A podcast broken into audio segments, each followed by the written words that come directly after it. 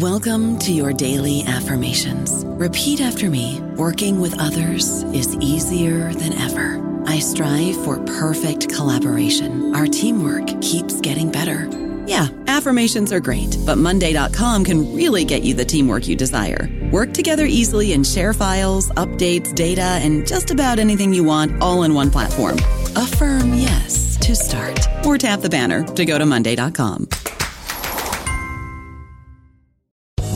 Land Casino asking people what's the weirdest place you've gotten lucky? Lucky? In line at the deli, I guess? Aha, in my dentist's office. More than once, actually. Do I have to say? Yes, you do. In the car before my kids' PTA meeting. Really? Yes. Excuse me, what's the weirdest place you've gotten lucky? I never win and tell. Well, there you have it. You can get lucky anywhere playing at LuckyLandSlots.com. Play for free right now. Are you feeling lucky? No purchase necessary. Void where prohibited by law. 18 plus. Terms and conditions apply. See website for details. Hola, esto es New Books Network en español. Hola, bienvenidos una vez más a New Books en español, un podcast de The New Books Network. Soy David Román, anfitrión de este episodio, y hoy hablaremos con Pedro Corral sobre su libro Vecinos de Sangre, publicado por la editorial La Esfera de los Libros este año. Don Pedro, bienvenido a este podcast y muchas gracias por aceptar nuestra invitación. Buenos días, David. Oye, muchísimas gracias a, a vosotros y enhorabuena por, por vuestro proyecto. Eh, ¿Podría hablarnos un poco sobre su trayectoria profesional y política para empezar? Bueno, sí, yo soy de formación periodista, eh, me, titulé en la Universidad Complutense, en, nuestra entrañable y queridísima Facultad de Periodismo, y bueno, de Facultad de Ciencias de la Información, rama de periodismo, ¿no? Eh, no se vaya a enfadar nadie. Eh, y bueno, empecé a trabajar en, en, ABC, estuve 14 años en el diario ABC, en la sección de cultura, tres años también como corresponsal en Roma y en el año 2000 pues me ofrecieron eh, ser asesor en temas culturales en presidencia del gobierno con, con José María Aznar.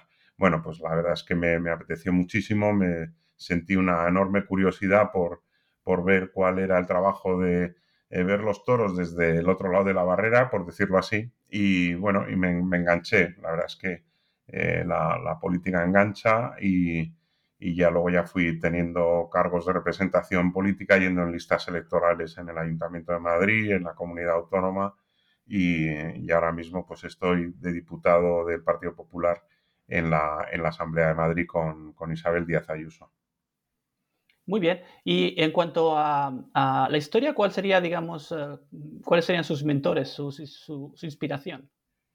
Eh, bueno, la verdad es que es, difícil decirlo. Eh, a mí me han inspirado sobre todo los, los protagonistas de la guerra civil, los, los, los, protagonistas vivos que he logrado entrevistar a lo largo de mi, de mi vida, pues eh, desde que me, me interesé por, por, este, por este tema y por la recogida de testimonios de, de los veteranos de la guerra civil, ¿no?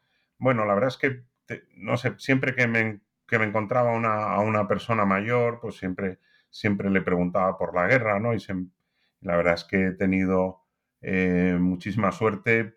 Prácticamente yo creo que habré recogido unos cerca de 200 testimonios para unos libros u otros. O, bueno, la verdad es que eso ha sido un gran privilegio. Lo digo ahora que, que estamos perdiendo a esta generación ya prácticamente eh, combatientes de la guerra civil, David, pues apenas quedarán unas, unas decenas, ¿no? De los que empuñaron eh, las armas o tuvieron que empuñar las armas, mejor dicho, porque la gran mayoría fueron reclutas forzosos en los dos bandos, eh, pues nos quedan apenas unas, unas decenas, todos ellos centenarios. Está desapareciendo también la última generación que vio la guerra como niños, que era la generación a la que pertenecieron mis padres, que también eh, daban eh, testimonio de, la experiencia de, del horror y de la, y de la barbarie de una, de una guerra civil, ¿no? Vista desde los ojos de, de un niño, ¿no? Como, como, suele ser siempre. Claro, eh, yo creo que una, una, una, cosa que me llama la atención leyendo su libro y otros libros sobre la guerra civil española es que es, es, es una guerra que tenemos la suerte de que está tremendamente documentada. Usted escribe que durante la, en la provincia de Madrid solamente tras la guerra hubo 273.750 personas procesadas, que es un, porcentaje significativo de la, población. Bueno, es, que casi, vamos a decir, cerca más del 20% de, de la población ¿no? procesada después de la guerra. En, eh, de todos esos procesos, en Madrid, en el, entre el año 39 y el año 44, se dieron eh, cerca de 3.000 ejecuciones. ¿no? Bueno, eh, la verdad es que Madrid creo que fue una ciudad martirizada por el asedio franquista, pero también por el asedio interior canalizado a través de, la represión, la represión gubernamental contra, contra los considerados desafectos. ¿no? Bueno, en mi libro yo encontraba algunos episodios que desmienten categóricamente esa especie de que la represión en la retaguardia republicana fue una represión sin control, caótica, eh, a mano de gente, eh, como digo, descontrolada. Bueno, pues no, en, Madrid tenemos episodios como La Gran Redada, a la que dedico un capítulo, en la que durante tres noches seguidas fuerzas policiales republicanas barren la ciudad de Madrid calle por casa por casa, calle por calle, barrio por barrio, buscando militares retirados o desafectos, ¿no? Incluso, bueno, pues si, si, encontraban a un religioso escondido, pues también se lo llevaban. Bueno, pues esto es una, una, una orden y una, y una, y una acción absolutamente planificada, organizada y ejecutada por, por las fuerzas del gobierno en contra de los considerados eh, desafectos, ¿no? sucede entre el 13, el 13, el 14 y el 15 de octubre, ¿no? Bueno, pues es ya bastante, bastante llamativo. Por supuesto, no podemos olvidar que hubo checas oficiales, checas del gobierno, que intentaban, bueno, controlar, canalizar la represión eh, con representación de todos los partidos, pero no dejaban de ser checas eh, montadas, creadas y alentadas por, por el gobierno de, el gobierno republicano, el gobierno del Frente Popular. Claro, yo, yo creo, quiero que los, las personas que nos estén escuchando tengan una idea clara de que este libro es un libro muy documentado. Usted escribe que se ha leído las declaraciones de 15.000 testigos de guerra. Estamos hablando de que es, es, esta información existe y usted se la ha leído, lo que no, no es siempre el caso. Y el, su libro es muy sistemático. Y, claro. Sí, dime, dime, David. No, entonces lo que quería preguntarle un poco que me llama la atención, nos acaba de comentar que existía el, eh, esta situación, existe este debate en la historiografía española en, el que se contrapone eh, que durante la guerra civil hubo obviamente muertos por represión en los dos bandos, ¿no? Eh, pero la idea de que el bando franquista, digamos, el bando nacional, el bando fascista, digamos, este bando tenía una idea de represión ordenada, que iban a ejecutar a este número de personas que pertenecían a lo que llamaban a los rojos, al, socialistas, anarquistas, gente anticlerical, eh, sindicalistas, mientras que en el otro bando existía, fue toda una cosa espontánea. Gente pobre que se levantó contra sus opresores y que entonces se creó esta violencia revolucionaria en la que señoritos, curas, eh, terratenientes fueron asesinados por horas desordenadas hasta que el gobierno puso un poco de orden. Bueno, esto, obviamente, en su libro usted desde el principio dice que, o sea, vi, una cita el 21 de julio la que el Comité Popular de Madrid proclama que en España empieza un capítulo en su historia y la mm. revolución abre los caminos al progreso. O sea, tres días después de que empezara la guerra están hablando de revolución. Eso es. Bueno, yo, yo creo que sí que hay un cierto acuerdo en algo que, creo que es eh, Paul Preston el que, el que llama institucionalización de la represión en, la zona, en la retaguardia republicana. Eh, es decir, sí que se admite que en ese primer eh, momento en el que se arma al pueblo, ¿no? el, 19 de julio, eh, bueno, luego el, gobierno republicano lo que intenta es, no tanto por el vacío de poder que se, que se ocasiona a raíz del golpe militar, en el que, digamos, alguien dice que, bueno, que se derrumba, se derrumba el Estado, el Estado republicano, no, eh, lo reconoce Azaña. Lo que hace el gobierno es aprovechar eh, la revolución para crear unas nuevas instituciones de acuerdo con la revolución, ¿no? Y bueno, ese es uno de los, de los casos, es el Comité Provincial de Investigación Pública que se, crea, que se crea en Madrid, que es un organismo oficial, como digo, gubernamental, eh, con representación de partidos y sindicatos del Frente Popular, pero que lleva a cabo la, la centralización, por decirlo así, de la labor represiva contra los considerados desafectos.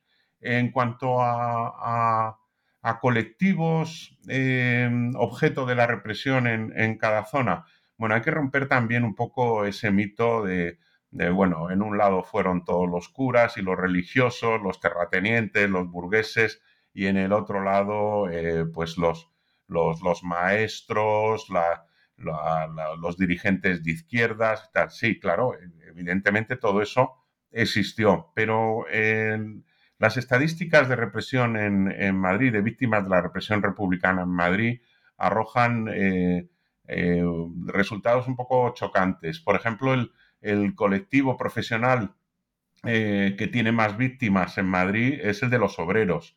Y cuando te vas a estas declaraciones curadas que he estado yo estudiando, pues sí, eh, lo certificas porque es que eh, mueren albañiles, mueren jornaleros, mueren barrenderos, barrenderos municipales, David, que no habían participado en la huelga del 34. Bueno, pues tenían, los tenían apuntados, les iban a ajustar cuentas cuando se pudiera y se las ajustaron a raíz de, del golpe militar y esta respuesta revolucionaria. Fueron a cazar a los barrenderos que habían salido a limpiar las calles durante la huelga revolucionaria de octubre del 34 y muchos de ellos fueron asesinados. Eh, son asesinados carteros, son asesinados eh, dependientes de comercio, no, no los propietarios, sino los dependientes, los camareros. Bueno, pues es una. Es, es, muy. Es muy llamativo, ¿no? Las declaraciones curadas estas que he estudiado, que son las que me he ido viendo una a una, son cerca de 24.000 documentos, serían unos 15.000 testimonios, como bien has dicho tú, eh, son las declaraciones juradas que los franquistas obligan a hacer a porteros y a vecinos cuando entran en Madrid el, 28 de marzo del, 39 y a los pocos días se publican un edicto obligando a todos los porteros y a los dos vecinos más antiguos de cada inmueble que no hubieran pertenecido a ningún partido sindicato del Frente Popular a contar lo que había sucedido en cada casa durante, durante la guerra. Entonces, bueno, pues es una, es una documentación que está ahí completamente accesible. Yo, de hecho, le ofrezco al lector al final del libro unas indicaciones de cómo encontrar cada calle, eh, cada barrio, según lo que está digitalizado en el archivo Pares, que es un instrumento de, consulta fantástico y lo ha sido sobre todo en estos tiempos eh, desgraciados de, pandemia. Y verdaderamente, bueno, pues es es, una invitación a que cada lector se haga su propio libro. Yo he hecho un libro de esa documentación, he sacado un libro, podía haber sacado cuatro o cinco más, me he quedado en este libro de unas cerca de 400 páginas, pero lo que es es, una invitación al lector a que vaya él directamente a, tener esa experiencia directa con, con los archivos y con la documentación de la guerra civil, que busque la casa de sus abuelos, que busque la casa donde vivieron los padres de alguna de un amigo o, de historias que le interesen, bueno, pues ahí está el Madrid eh, cartografiado, el Madrid de la Guerra Civil, un Madrid con, muy, muy complejo, muy, siempre, siempre con la complejidad que, tiene una guerra fratricida, ¿no? Eh, dentro, más allá de esas visiones simplistas que, que se nos intentan imponer, ¿no? Sí, eh, y justamente, además, al respecto quería preguntarle sobre sobre una, una constante que observo. El, en el primer caso que cuenta en el libro, de, todos los casos que cuenta, el primer caso que cuenta es el de un oficial de prisiones que se llama Julián Ballesteros y que es ejecutado ya, esto es el 19 de julio. Ha pasado un día el lanzamiento. Con dos de y es ejecutado, sí. Dos desde el lanzamiento en África. Y lo ejecutan junto a sus tres hijos. Y uno de ellos sobrevive eventualmente. Y luego él bueno, es ejecutado. Bien, al padre, el padre lo detienen, pero luego lo fusilarán en Paracuellos. En Paracuellos, exacto. los, sacan de su casa y en un portal contiguo los, los acribillan, ¿no? Bueno. Claro, pero hay muchos casos de estos en los que eh, hay numerosas personas que son detenidas junto a sus hijos, sus hijos son ejecutados antes o después junto con ellos, sus hijos a veces son liberados, pero frecuentemente es una cuestión familiar. Una persona que es un oficial de prisiones entiende que pertenece a una clase, supongo, la lógica revolucionaria, en la que una clase que es una clase que es, eh, digamos, extractiva y enemiga del pueblo y ha de ser exterminada completamente, el oficial y sus hijos. Y esto ocurre con marqueses, ocurre con abogados, ocurre con digamos, ¿había una voluntad de eliminación de clase o era realmente también una parte de pura, pura brutalidad? Bueno, hay, yo creo que eh, tú conocerás por, la Revolución Soviética, en, el Código Penal soviético se establece la, responsabilidad familiar por los delitos eh, contrarrevolucionarios cometidos por el padre o la madre. Eh, se hace responsable a toda la familia de, los delitos de, uno de sus progenitores, por ejemplo, ¿no? Bueno, yo, yo me he acordado siempre mucho de, eso cuando, cuando veo estos casos, ¿no? En los que eh, se asesina al padre con... Eh, hay, un caso muy, muy, muy escalofriante que es el padre con tres hijas y una de ellas es una hija de, de 14 años que planta cara a los milicianos cuando van a detener a su padre en su casa y ella, a ella se la llevan, a ella se la llevan con el padre, luego al día siguiente detienen a otras dos hermanas que eran de, de, Falange y asesinan a las tres chicas con, con su padre, ¿no? Bueno, em, sí, esos son episodios de, de, la guerra en Madrid, de la represión republicana en Madrid, que bastante, bastante fuertes. Yo no me, si me, permites, David, eh, hay una cosa de la guerra civil que, que, yo no, a mí no me gusta hacer ni, ni, ni creo que nos lleve a ningún lado, ¿no? Sino el, poner unas balanzas y poner aquí unos muertos y en la otra balanza otros muertos o estas salvajadas en un lado y las otras salvajadas en el, en el otro. Es verdad que eh, cuantitativamente eh, es superior las cifras de, víctimas de la represión en la zona, en la zona sublevada que, en la, que en la zona republicana. Y luego está la represión de posguerra, se suma toda la, toda la represión de posguerra pero en, digamos, cualitativamente yo creo que no ganamos nada. Eh, bueno, estos fueron más así, estos fueron más, más crueles, más tal. Bueno, eh, yo creo que todo es un horror, todo es en contra de, esas, de esos intentos de, crear víctimas de primera y de segunda, que, que, ya lo hizo el franquismo durante, durante 40 años, ¿no? Reconociendo a unas y olvidando a otras. Eh, pues creo que ahora estamos en la tendencia inversa, volvemos eh, a, ese, a ese tic de reconocer a unas víctimas y de olvidar a otras cuando en una democracia, en un Estado de Derecho, cualquier violación a los derechos humanos, sea cual sea el uniforme de los verdugos, la bandera de los verdugos, pues yo creo que deberían tener todas las víctimas el, mismo trato y el mismo reconocimiento. Y creo que eso está en, en la conciencia de la inmensa mayoría de los españoles. Por lo menos eh, cuando saca la ley de memoria histórica Zapatero, en el año 2007 hay una encuesta del CIS un año antes diciendo que más del 70% de los españoles consideraba justo el reconocimiento por igual a todas las víctimas, ¿no? Sin, sin distinción.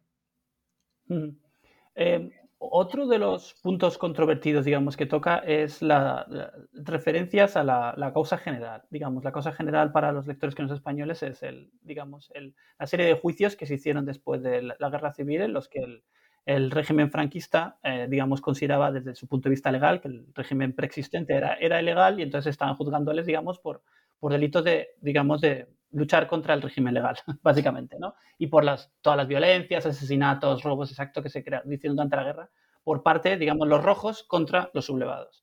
Entonces, eh, eh, eh, la causa general encuentra que, bueno, grandes números, usted cita los números, o 3.000 obreros asesinados en Madrid, 1.500 militares en Madrid, 1.300 religiosos, industriales y comerciales 1.000. Digamos, estos son cálculos que son números enormes, pero siempre surge el tema cuando hablamos de la cosa general. ¿Usted hasta qué punto cree que es al 100% fiable la cosa general? ¿Hasta qué punto deberíamos tomarlo con algunos, con algunos, digamos, asteriscos? ¿Y hasta qué punto podemos considerarlo una fuente realmente fundamental? Vale. Bueno, yo, yo ahí cito el, la declaración de Fernando del Rey, eh, que en su libro Retaguardia Roja, que fue Premio Nacional de Historia, eh, viene a decir que sí, que hay que tener prevenciones eh, frente a la causa general eh, por el objetivo, sobre todo, punitivo, ¿no? Que, que, tuvo después de la guerra. por supuesto, también los expedientes sumarísimos abiertos después de la guerra, los consejos de guerra contra los, contra los vencidos, ¿no? Pero es verdad, y ahí también estoy de acuerdo con, con Fernando del Rey, eh, en muchos casos es una, es una información eh, recogida muy minuciosamente con, con, testimonios que, no se inventan, sino que ahí aparecen las, familiares de las víctimas diciendo, pues fulanito de tal vino a buscar a, a mi padre y en la misma calle le pegó un tiro y, reconocen al, al, que se lo pegó. O, bueno, pues eh, ahí están, son, son testimonios que están con su firma, que están recogidos siempre además con esa prevención de que, oye, que levantar, eh, te podían levantar a ti un, proceso por, por, falso testimonio, y lo he visto en algunos casos, ¿no? De, de consejos de guerra al, eh, donde al denunciante, por haber denunciado falsamente a, a alguien, le, abren procedimiento, ¿no? Por, por falso testimonio. Bueno, eh, o acusación falsa, ¿no? Denuncia falsa.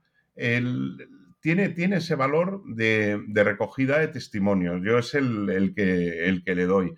Evidentemente, las declaraciones de los detenidos, pues hay que verlas con absoluta, eh, con, absoluta eh, desconfianza, porque no sabes en qué, en qué condiciones han salido esas declaraciones, ¿no? Conocemos, por ejemplo, eh, el caso de Miguel Hernández cuando le detiene la policía, la entrega a las autoridades portuguesas, le entregan a la, a, la, a, la, policía española en la frontera, sabemos que, es que le, vamos, lo torturan inmisericordiamente, ¿no? Y hay una declaración suya eh, en la que el propio eh, Miguel Hernández les dice a los policías, y ellos lo recogen en la declaración, que ojo con lo que hacéis, que ya visteis lo que pasó con Federico García Lorca, que luego Franco se enfadó muchísimo por, por lo que le había pasado, ¿no?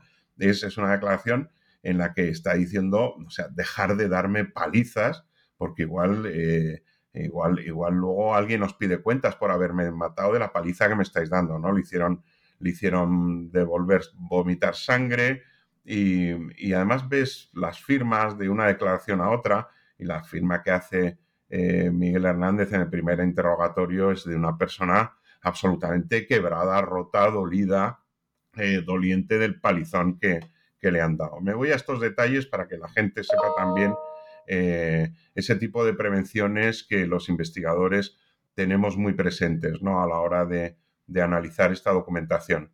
En, el libro yo he querido además jugar a, por ejemplo, si en una declaración jurada el portero decía que él se había portado fenomenal con los vecinos, pero en la declaración de los vecinos decían que el portero, que no, que había sido un canalla, que les había denunciado, que tal, bueno, pues me, era, era un choque de, declaraciones que me interesaba eh, desenredar, ¿no? decir, a ver qué había pasado aquí en realidad, ¿no? Entonces era cuando veía que habían procesado al, portero por las denuncias de los vecinos y me iba a, las declaraciones y bueno, pues te encontrabas, por ejemplo, un portero denunciado por unos vecinos eh, suyos después de la guerra porque el portero se encargaba de cobrar los alquileres y los que le habían denunciado eran morosos, eran personas que no pagaban los alquileres y le ajustaron cuentas al portero por haberles eh, perseguido toda la guerra para que pagaran el alquiler de sus casas, para que te des cuenta eh, cómo es también la, condición humana, ¿no? Yo estoy también con Fernando del Rey, me gustó muchísimo una, entrevista que dijo que salía de los archivos absolutamente tocado, absolutamente tocado de, los horrores y, de, las cosas que descubres ahí sobre la, sobre la, conducción humana, pues yo la verdad es que sentía, sentía cosas muy parecidas. Te vas completamente tocado eh, tardas muchas horas después de haber estado en un archivo consultando expedientes, tardas mucho tiempo en quitarte de la cabeza imágenes, eh, testimonios, vivencias, historias eh, verdaderamente escalofriantes, ¿no? Pero bueno, ¿qué intención tiene un libro como este? Bueno, pues seguir buscando entre los testimonios de los que sufrieron y vivieron la guerra esa, esa ese retrato vivo, directo de, lo que es una, una persona atrapada o no envuelta en, una situación tan, tan dramática, tan cruenta. ¿no? Yo creo lo estamos viendo ahora mismo también en, Ucrania. Eh, bueno, pues eh, el Madrid del año 36 al año 39, pues con los bombardeos, con el hambre, con la represión interna, pues verdaderamente es un cuadro bastante dantesco y a pesar de todo, pues la gente sobrevivía, la gente iba al cine, la gente iba al teatro, intentaba sobre todo comer, la, obsesión era, era la, comida, la alimentación en un momento de, terrible escasez también. ¿no? Eh, justamente respecto a ese tema, leyendo el libro El impacto de la diferencia social en la violencia en Madrid me ha llamado mucho la atención. Eh, usted escribe varias veces como la ciudad se llena de gente disfrazada de obreros, el mono azul de obreros se convierte como en el uniforme oficial, para nadie piense que eres un burgués, todo el mundo quiere presentarse como una persona sencilla eh, para que no les persigan, digamos. Entonces, el, eh, en cambio, muchos de los casos de violencia y de la violencia más extrema tienen un, contrapunto, o sea, tienen un, sustrato de, robo o lo que podemos llamar redistribución social. ¿Hasta qué punto el robo, el, puro, el, puro pasar, la clase que no tiene nada, que quiere quedarse con las cosas de la clase que sí que es pudiente, hasta qué punto es un móvil de la violencia durante la guerra? Eh, bueno, es una, es una muy buena pregunta. yo siempre me acuerdo del caso de Agapito García Tadel. Agapito García Tadel es, un, es un socialista, es eh, miembro de la UGT, era, era tipógrafo en ABC, eh, bueno, y, él monta una checa en la que, bueno, se dice que, está trabajando en la labor de investigación policial para, para desarticular eh, pues a la quinta columna o a los, a los desafectos, ¿no? Intentar, digamos, doblegar la, resistencia interna en el, en el Madrid republicano. Y bueno, lo que queda acreditado porque se marcha con, el botín a cuando van a entrar los, los bueno, cuando, cuando se están acercando ya los, los franquistas a Madrid, él se marcha con intención de de navegar, vamos, de, viajar hasta Cuba con el, con el producto de su botín de esos meses en los que ha sido, digamos, un, todo, todo un señor feudal, ¿no? Eh, que ha decidido sobre la vida y la muerte de, muchísimas personas, ¿no?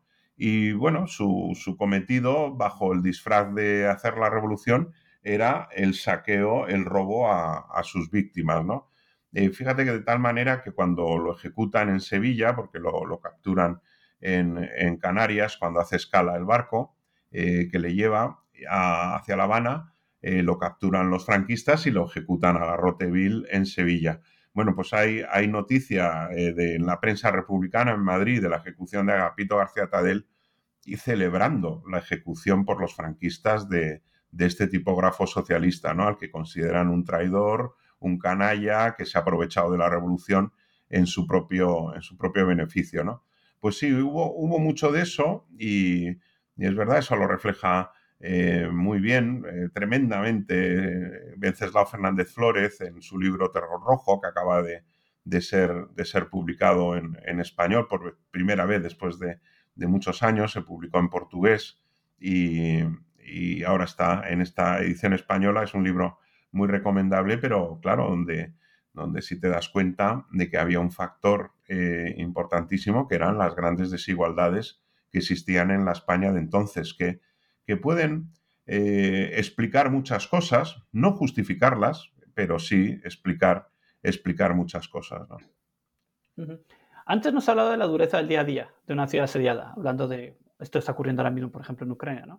En, Madrid, eh, la, gente llega a un momento en el que leyendo el libro uno ve que la, gente se, endurece, digamos. A los asesinados la gente les empieza a llamar besugos, pues dice usted, pues tienen los ojos así como un pez muerto. Los carros que recogen a los muertos que hay por todos lados los empiezan a llamar los carros de la carne. Sí. Y habla usted de un, un, jardinero municipal que su día a día se basa en recoger muertos en la casa de campo, que está, digamos, al oeste de la ciudad, sobre todo en aquella época un poquito distante, digamos, del centro, y los transporta al cementerio de Almudena, donde los enterraban, ¿no? Sí hay una cierta frialdad, una dureza en lo que es vivir rodeado de muertos y de, de, violencia, ¿no? ¿Nos puede un poco hablar de este ambiente de guerra? Sí, la verdad es que eh, yo no sé si eh, lo, tópico sería decir que va un poco con el carácter eh, español, ¿no? Este, este retrato de Gutiérrez Solana de, la España negra, ¿no? pero, pero sí llama la atención esas dos expresiones que, que tú, que tú has citado, la de los besugos, creo que la recoge Elena Fortún en, su libro Celia, Celia en la Revolución, que también es absolutamente recomendable, es un, es un libro biográfico, claro, a través de, los ojos de, de, la niña Celia, Elena Fortún está contando su experiencia en el, en el Madrid revolucionario. Y ese carro de la carne también es otra expresión como muy macabra, que, denota, denota ya un cierto endurecimiento, como tú muy bien has dicho, eh, David. Pero en el fondo yo, yo creo que, que, a pesar de ese endurecimiento, creo que quedó en, toda la generación que, vivió la guerra eh, una, una, conmoción profundísima de, de, las cosas que habían visto. ¿no? Eh, yo he hablado con, con personas bueno, pues, que te contaban eso como, fíjate, un peón caminero de, de, San Martín de Valdeiglesias, que me contó que trabajando en, una carretera en las afueras de Madrid, vio llegar un coche, eh, bajar de tres tipos, bajar a otro al que tenían detenido y acribillarlo en la cuneta, ¿no?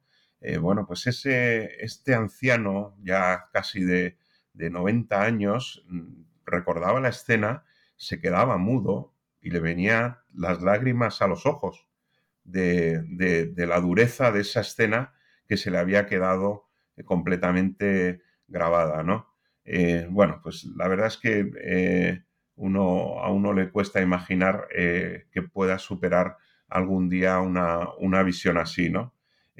bueno, esa, es la guerra, ¿no? Y es verdad que en el libro aparecen cosas bastante tremendas, como por ejemplo ese padre que se va con dos hijas al cementerio del Este a saber dónde está enterrado, si han enterrado ahí a su hijo, al que se han llevado a pasear unos milicianos, ¿no? El, como llamaban, ¿no? Dar el paseo. Y bueno, al final los vecinos acreditan que este padre con sus hijas, con sus dos hijas que fueron a preguntar por, por, por el chico, paseado al cementerio del Este, pues acaban siendo asesinados también, ¿no? Bueno, pues son unas cosas bastante tremendas. Hay, había unas oficinas en Madrid donde podías ir a preguntar por, por las personas desaparecidas y entonces veías unos ficheros interminables con fotografías eh, de, los, asesinados y, cualquier marca que pudiera identificarle, los anillos si no se los habían quitado o, marcas en la ropa, ¿no? las iniciales en la ropa. Y una de estas era, era curioso porque estaba en la cuesta de Santo Domingo y está prácticamente en la misma manzana o, una manzana de distancia de la sede de la Checa de Fomento, del, Comité Provincial de Investigación Pública. Es decir, del mismo sitio que salían a ser asesinados, a, a, 100 metros tenías tú la oficina para encontrar la foto de ese señor, de ese, padre o ese hermano que había salido de la Checa de Fomento, de la vecina Checa de Fomento, a 100 metros de allí, tenías una oficina para identificarlos, ¿no? Pues era bastante tremendo, Ahí te preguntas, bueno, y, y en vez de montar una oficina para reconocer los cadáveres e identificar a los cadáveres, ¿no habría sido más fácil al gobierno parar la checa de fomento? Bueno, pues eh, esa es una pregunta que, te queda ahí, ¿no? Por eso yo, vamos, me parece que, hay, hay una, una, serie de elementos ahí que te hacen dudar muchísimo o cuestionar mucho, eh, como que el gobierno se vio desbordado y que no pudo hacer nada. Hombre, el gobierno publicaba todos los días en la Gaceta de Madrid el número de funcionarios, en los nombres y apellidos de funcionarios cesados por eh, su implicación en el golpe o por su desafección al régimen, eh, lo que conllevaba pues señalarles públicamente en el diario oficial, en el BOE, por decirlo así, con nombres y apellidos, ¿no? En un momento de furia revolucionaria en la que, en la que no se respetaba nada, ¿no? Bueno, pues ahí también yo creo que hay una, hay una cierta responsabilidad. Bueno, eh, son cosas que yo creo que, hay que seguir profundizando y hay que seguir eh, trabajando. Yo, vamos, me, encanta y debo agradecer a todos los historiadores eh, cuyos libros he consultado porque es un trabajo que ya está hecho, que, te abre nuevas vías, que te abre muchos caminos de conocimiento de ese pasado y, bueno, pretender que uno tiene la verdad absoluta de todo esto es siempre bastante bastante presuntuoso, pero entre todos podemos construir eh, nuestros, nuestro, aportar cada uno nuestro, nuestro pedacito de, verdad, ¿no? A, lo que, a lo que fue aquel pasado, ¿no? Eh, sí, hemos estado hablando de las checas bastante, que los tribunales revolucionarios, digamos, que había en Madrid y en otras partes de, España, en las zonas bajo control del, gobierno republicano. Y muchas personas que nos están escuchando ahora mismo habrán estado como turistas en, Madrid. Y usted escribe que el Palacio Real, que es todos ellos lo habrán visto, en el, justo al oeste de la capital, fue convertido en una de las mayores checas de Madrid. Y ahí se juzgaron a, muchas personas, a militares, todo Y eh, hubo ejecuciones, torturas. ¿Nos puede explicar un poco cómo funcionaban las checas? Bueno, las, checas empiezan a ser... Eh, a ver, hay, primero voy a hacer una, una, una, aclaración. Eh, eh, se ha dicho que, bueno, que el término checa es un invento de, los franquistas, que llamaron checas a, los comités creados por los partidos y sindicatos para, el control de, de, la retaguardia, ¿no? También incluso para hacer eh, su, suerte de, justicia popular. ¿no? Bueno, el término checa es empleado ya en la propia prensa republicana en, esos meses y posteriormente. Incluso un, señor subsecretario de, Justicia habla eh, abiertamente de la checa de Bellas Artes, ¿no? Un, un, subsecretario de Justicia republicano, ¿no? digamos que no es un término que inventan los franquistas para, digamos, identificar el, al gobierno republicano con el régimen bolchevique. No, el propio, en el propio bando republicano existía y se utilizaba eh, frecuentemente el término checa, hasta el punto de que se denunciaba que los falangistas en las zonas sublevadas tenían sus propias checas y las llamaban así también, ¿no? Bueno, las checas entonces eran, eh, se constituyen a través de estos comités de sindicatos y, partidos del Frente Popular eh, en muchos casos esos comités no solo se dedicaban a, digamos, vigilancia de retaguardia y control de retaguardia o limpieza de retaguardia, sino también se podía ocupar de, bueno, pues de actividades culturales, propagandísticas, de atención a la, población en, sus, en, sus, necesidades, pero es verdad que, sí que el franquismo eh, entendió o dio a entender que todos esos comités funcionaban exclusivamente como centros de detención, tortura y asesinato, cuando eh, podían tener otras, otras funciones.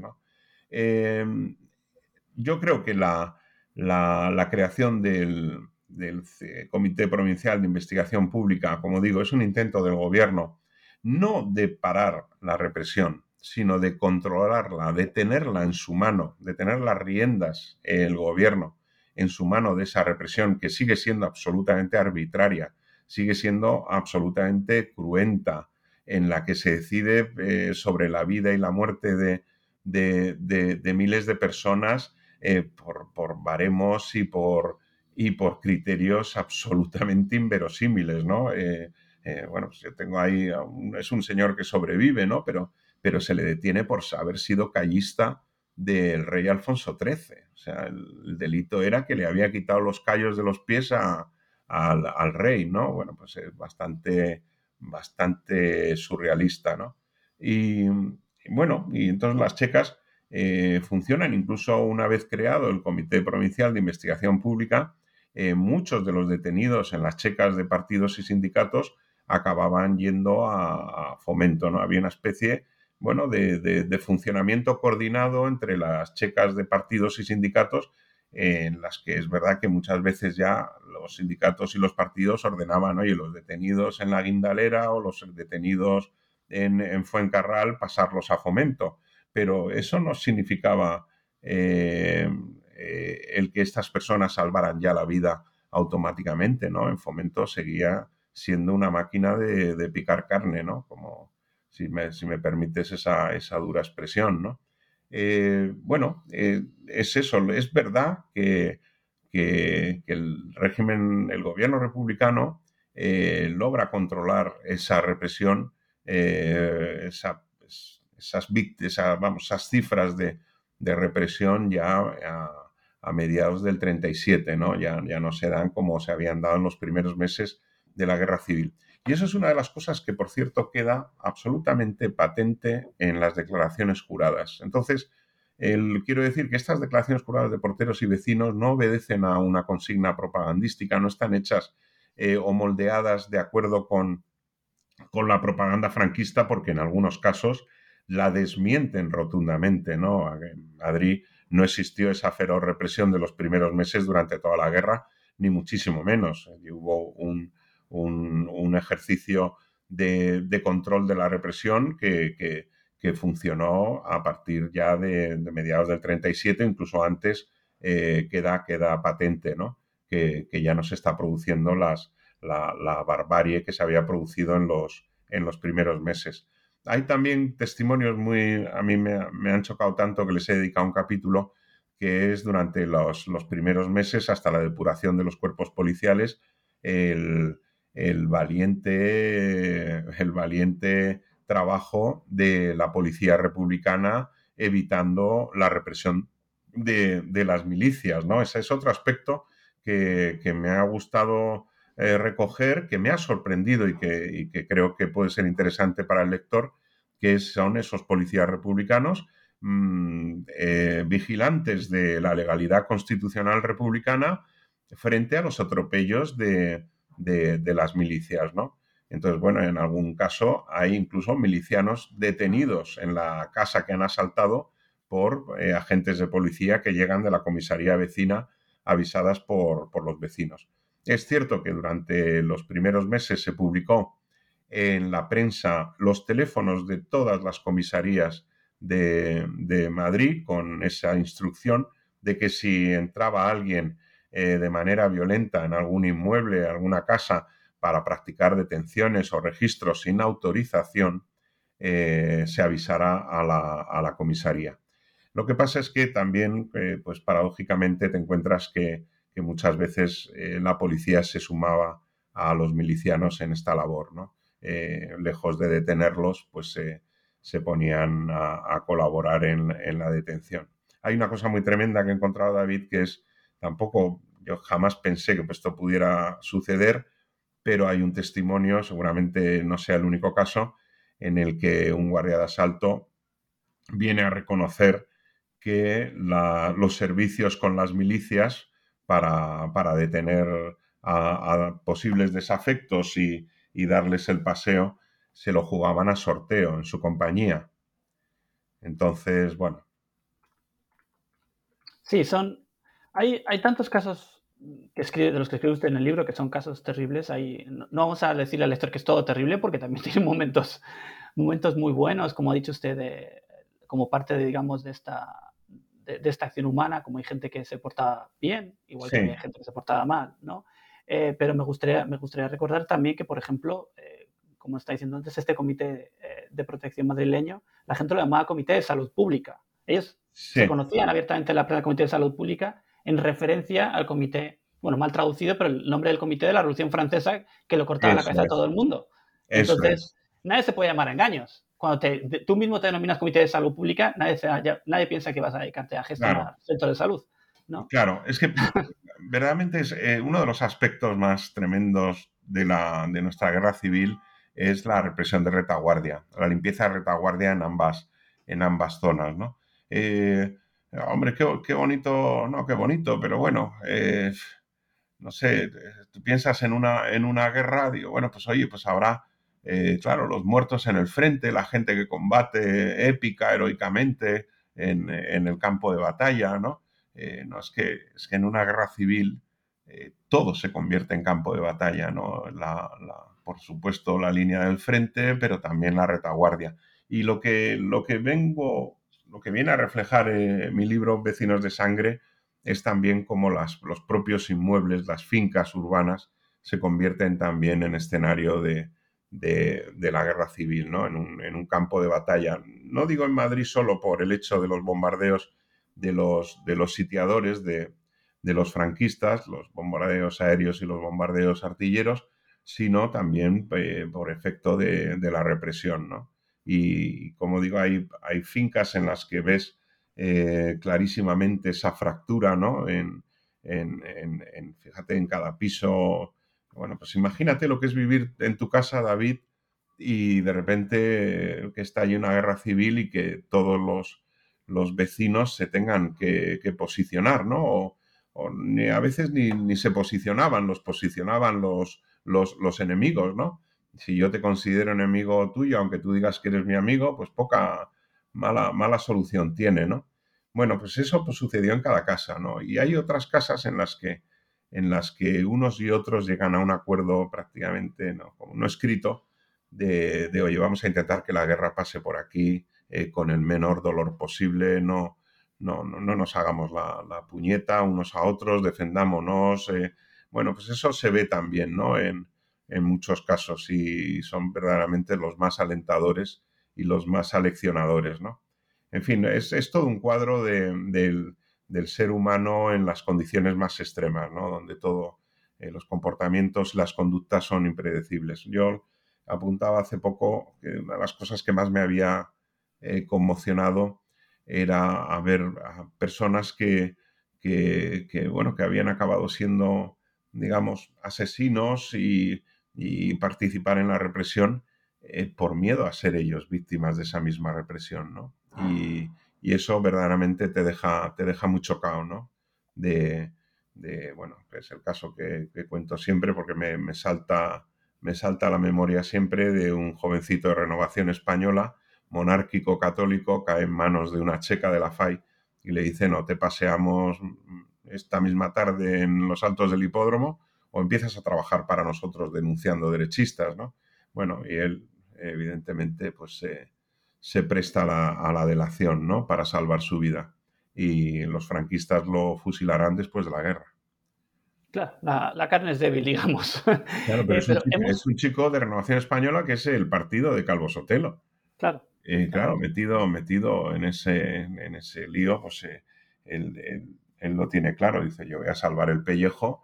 Es verdad que empiezan, fíjate David, es una película terrible, ¿no? Porque empieza denunciando gente que sabe que está de vacaciones y que cuando vayan las milicias de la falla a su casa van a encontrar la casa vacía. Pero a la tercera vez que da, digamos, un nombre de alguien que sabe que está de vacaciones, a la tercera vez ya la FAI se mosquea y le dice, oye, eh, tú nos estás tomando el pelo, ¿eh? A ver, nos tienes que decir algún nombre que nosotros podamos capturar, detener y, y luego pasear, ¿eh? porque si no te vamos a ajustar las cuentas a ti.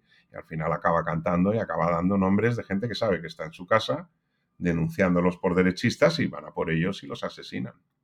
Entonces, bueno, pues esto, no sé, eh, evidentemente yo no le voy a decir a nadie lo que tiene que hacer con su obra creativa y su tal, pero, pero, pero la guerra civil es muy compleja y la, la guerra civil eh, creo que hay una cierta eh, no sé, una cierta eh, resistencia a, a, re, a reflejar esa, esa, complejidad, ¿no?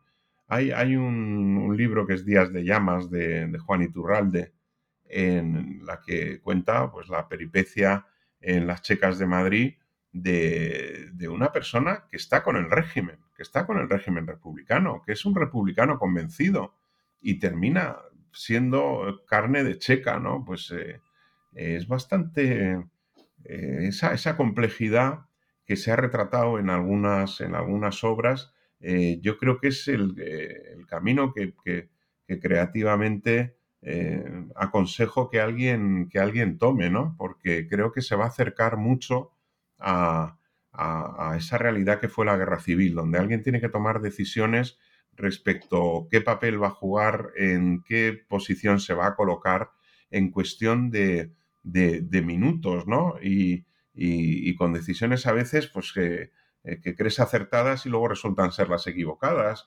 O, bueno, pues es, todo eso es un, es una, bueno, todo lleno de, todo lleno de historias curiosas. Hay una que, me, que a mí me gusta mucho contar, que es la del arzobispo Morcillo. El arzobispo Morcillo, que antes, bueno, que éramos cuando era, empieza la guerra civil, es sacerdote, él está, le pilla la guerra en Santander, pero los milicianos en Chamberí saben dónde vive, en la calle Eloy Gonzalo, número 8, y le piden al portero la llave, entran al piso, lo registran, incautan, lo saquean y tal, y no lo encuentran, claro, porque él le pilla la guerra en Santander, seguramente escondido porque Santander era también eh, zona gubernamental. Eh, bueno, pues que a los pocos días, según cuenta el, propio, el mismo portero, un bombazo de la artillería franquista destruyó la casa del arzobispo Morcillo después de ser saqueada por los milicianos. Bueno, si, si los milicianos no lo encuentran estando en su casa y él vuelve a su casa de Eloy Gonzalo 8, pues el arzobispo Morcillo hoy sería una víctima del franquismo, ¿no? Por, el bombazo que le metió la, artillería, la artillería de los sitiadores a su casa, ¿no? Bueno, son, es como digo, en el Madrid de la guerra, eh, si no te mataba un bombazo de los franquistas eh, haciendo la cola para el pan o, para la leche, eh, te podían sacar a pasear los milicianos por la noche, ¿no? Y llevarte al alto del hipódromo y, y descerrajarte un tiro en la cabeza, ¿no? Bueno, ese es el Madrid de la guerra civil, no, no se puede cambiar, ahí está, y, está la documentación y están los testimonios de, ¿no? que recogen toda, toda, esa, toda esa realidad y es una parte de lo que yo he encontrado en estas declaraciones curadas. Claro, y además eh, hemos estado hablando mucho de asesinatos y violencias, pero yo quería un poco acabar en tono positivo. En el libro usted habla de casos como el de Pablo Moreno Argüelles, que era un caso parecido al que el anterior que estamos hablando, que era un falangista que organizó una quinta columna de falsos, digamos, atrayendo a gente que pensaba que estaba ayudando al bando franquista para luego entregárselos al, bando republicano, ¿no? Eso es. Sí, ahí eh, es un poco el caso de este Lázaro Aguilera, ¿no? Este chico de renovación. Bueno, pues la gente se buscó la, manera de, sobrevivir, ¿no? Yo creo que el, la, supervivencia es lo que, lo que prima en, todos los testimonios. De una manera u otra, eh, estás viendo que, la gente eh, lucha por, vivir, por, que pase la guerra, ya de, eh, dejando de lado ya casi casi las, las, ideologías, ¿no? Bueno, pues hay gente que se hace del Partido Comunista porque sabe que así está más seguro, otros se hacen de la CNT porque tal, como se hacía en el otro bando afiliándose la gente a la falange, ¿no? para, para, escapar de posibles represalias, ¿no? De, oye, pues me voy a sentir seguro y me saco el carnet de este y me hago de tal. Bueno, pues eh, esas son las cosas de, la guerra. Yo tengo, tengo un, capítulo que, quise dedicar eh, con, ese, con ese apodo que se le dio a Melchor Rodríguez, al dirigente anarquista que para las sacas de, de, paracuellos, eh, que es el de Ángeles Rojos, ¿no? Y, te encuentras, pues, testimonios muy, muy conmovedores de, personas de, izquierdas que, se jugaron la vida eh, por, defender a los, a, los, a los desafectos o a los derechistas, ¿no? Y uno de ellos, por supuesto, es, es, Melchor Rodríguez, ¿no? Que aparece, me aparece insospechadamente cuando, cuando menos me lo espero, me aparece siempre detrás de una historia, de una historia de, salvación, de, de refugio de, perseguidos, y bueno, incluso en alguna en la que no aparece su nombre, me imagino que pudo estar él detrás. Y esta es la duquesa de Lerma, que asesinan a su marido en su casa en la calle Goya, y allá eh, la va a detener, la van a detener milicias de la FAI, a la que, pertenecía Melchor Rodríguez.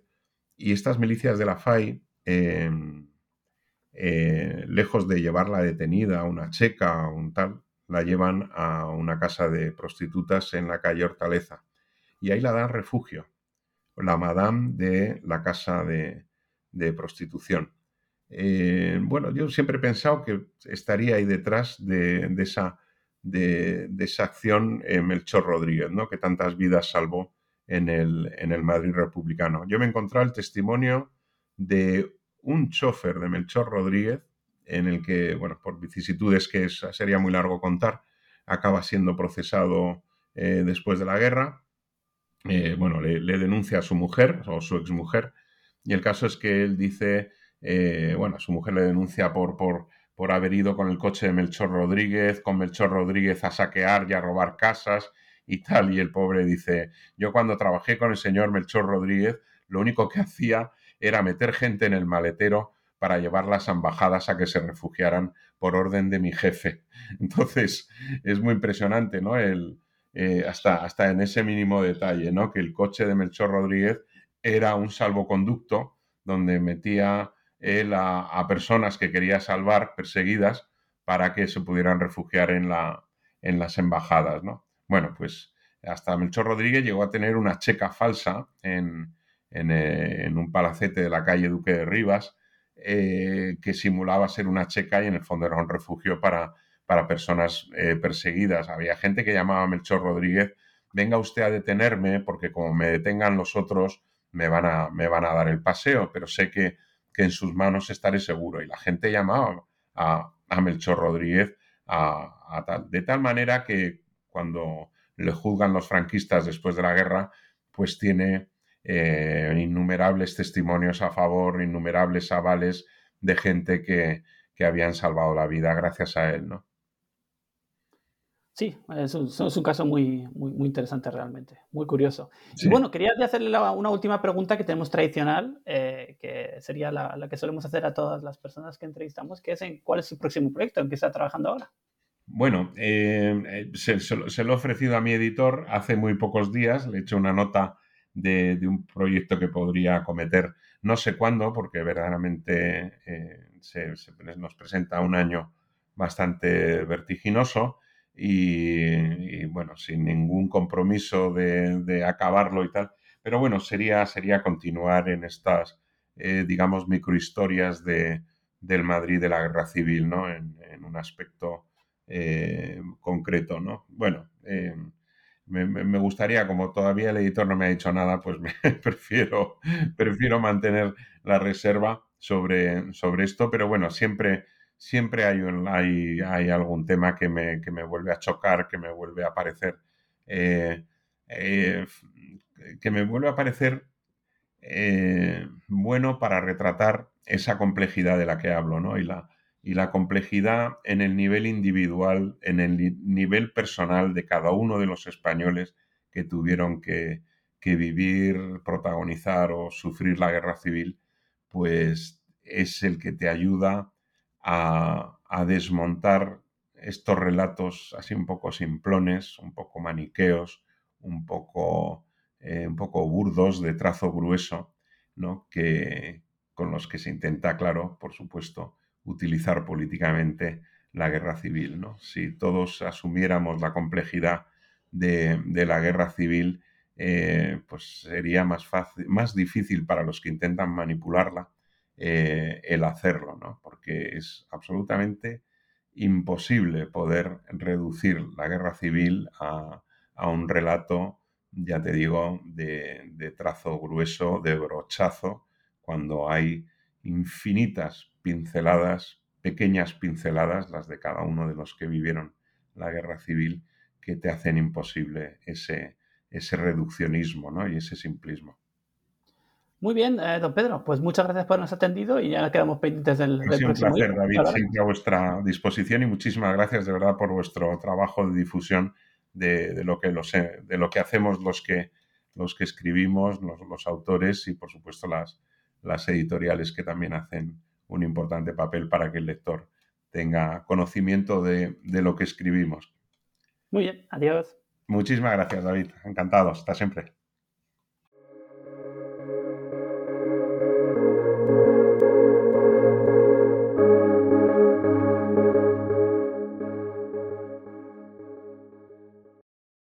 Only 4% of universities in the U.S. are R1 research institutions, and Temple University is one of them. This means 100% of students have the opportunity to participate in hands on learning and research with world class faculty. With over 600 academic programs across 17 schools and colleges, Philadelphia's largest public university provides students with a rich variety of opportunities and propels graduates to succeed in their careers. Temple University. Schedule a campus tour today at admissions.temple.edu/visit.